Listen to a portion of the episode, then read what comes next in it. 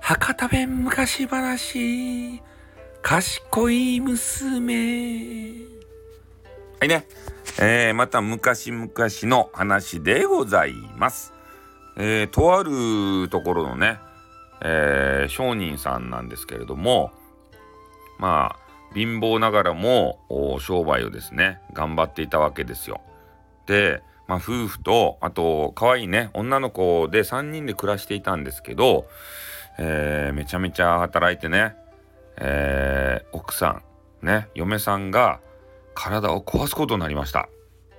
で体を壊してまあ、えー、病の床に、え伏せたわけですけれども、えその奥さんを旦那さんはですねもうめちゃめちゃ好きやったと。ね。101回目のプロポーズでゲットしたぐらいの、ね、朝の厚こばりに、えめちゃめちゃ美人さん、ね、武田鉄矢のみたいなおじさんやった、えー、武男がですねなんとか激川ガールをゲットできたと。なので、えこれはかなり惚れていて絶対助けたかったんですよ。でもねその病というのがめちゃめちゃ厄介な病でまあ聞くところによると北朝鮮からのね薬これしか効かないよっていうふうなことを言われておりました。でなんとかね、えー、その男は北朝鮮からの薬をですね裏ルートから手に入れてで、まあ、その薬を買うのもねもうめちゃめちゃ借金してね買ったわけですよ。でそれを嫁さんにね飲まし続けたわけですけれどもねえ効くと言われていたこの薬がなんと効きませんでした。そして残念ながら朝の敦子みたいな激川ガールはね亡くなってしまいました。でめちゃめちゃね男は悔やんだわけですけれども現実は厳しくてもう借金をしてでもねえー、薬を買いたいということで、めっちゃ借金したんですよ。で、借金取りがね、家に来ました。ね。すまんけど、金ば返してもらえんやろか。うちもね、事前事情じゃなかけん、見逃すわけにはいかんとですたいって言うたわけですよ。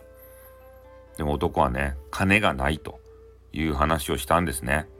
そしたら金貸しは、よし、わかったと。じゃ借金ばね、帳消しにしようじゃないか。でもそれには条件がある。あの可愛い娘がおろうが。あれを俺の嫁にくれ。そんなこと言うたんですね。で、一回ですね、えー、この娘さんに、えー、この金貸しはプロポーズをしたわけですたい。ね。めちゃめちゃ年が離れとったけん、そのプロポーズうまくいきませんでした。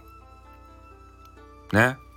で、これが2度目のプロポーズですた。で、男もね、娘も、そんな一回断ったやつをね、もうほいほいと、借金調子消しになるけんって言ってね、やるわけにはいかん。で、男にできるのはね、借金の日延べをすること、それぐらいしかできませんでした。で、とある時にね、またえー、金貸しがやってまいりました。で、今度は直接、えー、娘さんにね、激川ガールの娘さんに言いました。ね。この前結婚の話はしたろ？今日はまたね、よか話は持ってきた場合と。ね。俺と一つ、ゲームをしようやないかと。ね。ここに袋がある。で、この中にそこの庭に変な石がね、ポロポロポロポロ落ちそうやないかと。で、この、えー、白と黒の、この石ば、この袋の中入れる。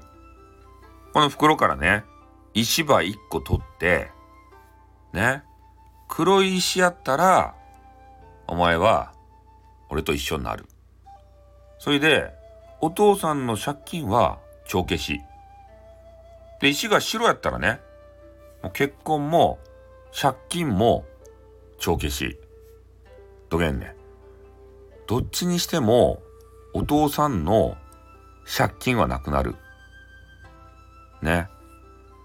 お前に残された道は、このゲームに参加をして、ね、お父さんの借金をなくすこと、これしかないとですね。これを逃したらね、お父さんは、ただごとない場合、牢屋に入らんといかんばい。と言って、危機迫る顔で言いました。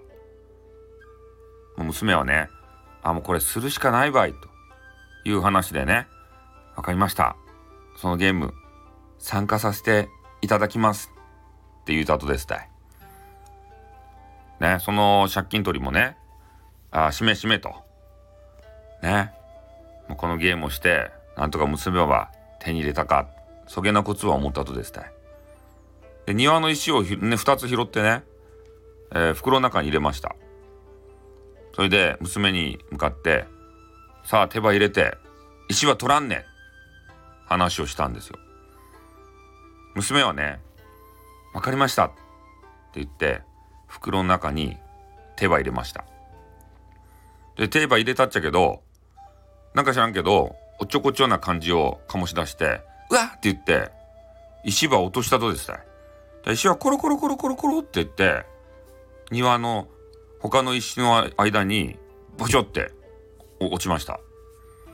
で、娘がね、あらあらあら、石は落としてしもうたって言って、その庭の石の方に行って、白か石場取ってね、私が取った石は、この石ですばいって。ね、よう見らんかったけど、この石ですばいって言って、借金取りに見せたとですね。ね、借金取りはな、金貸しやった。なんか、途中から間違った。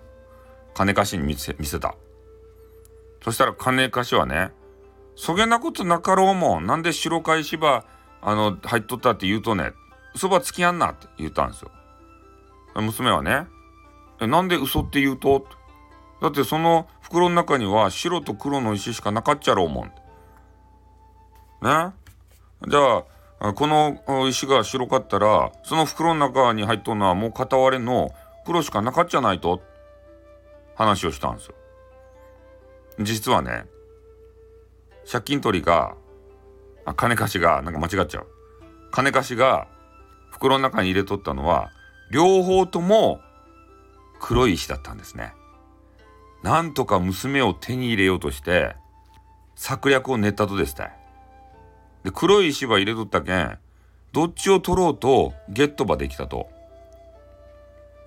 で、娘がね、なんかそういう言葉言うけん、しぶしぶ、ね、袋の中の石ば見せました。黒バイ。あんたん勝ちばい。あんたゲーム強かね。ね、悔しそうに言いました。まあ、このゲームに勝ってね、お父さんは借金帳消しになりました。娘は嬉しかって言いました。その顔を見て金貸しはね悔しか悔しか悔しかって。そうやって本当に悔しい顔をして家に帰っていきました。おしまい。